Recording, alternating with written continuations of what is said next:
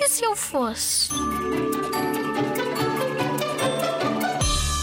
Se eu fosse um adulto, eu ia passear para ver como é que a rua está e via as pessoas que via quando era pequena, visitava pessoas, conhecia a minha família. Se eu fosse um adulto, eu, eu acordava e depois ia à rua beber um café, inspirava ao ar da rua e depois ia para casa, ficava no computador na máquina das fotocópias imprimia muito dinheiro verdadeiro e depois ficava rico e comprava os carros que quiser e as coisas que quiser. Eu, se fosse um adulto, pegava no meu carro com a minha bicicleta na bagageira, ia para a Expo e andar na, de bicicleta.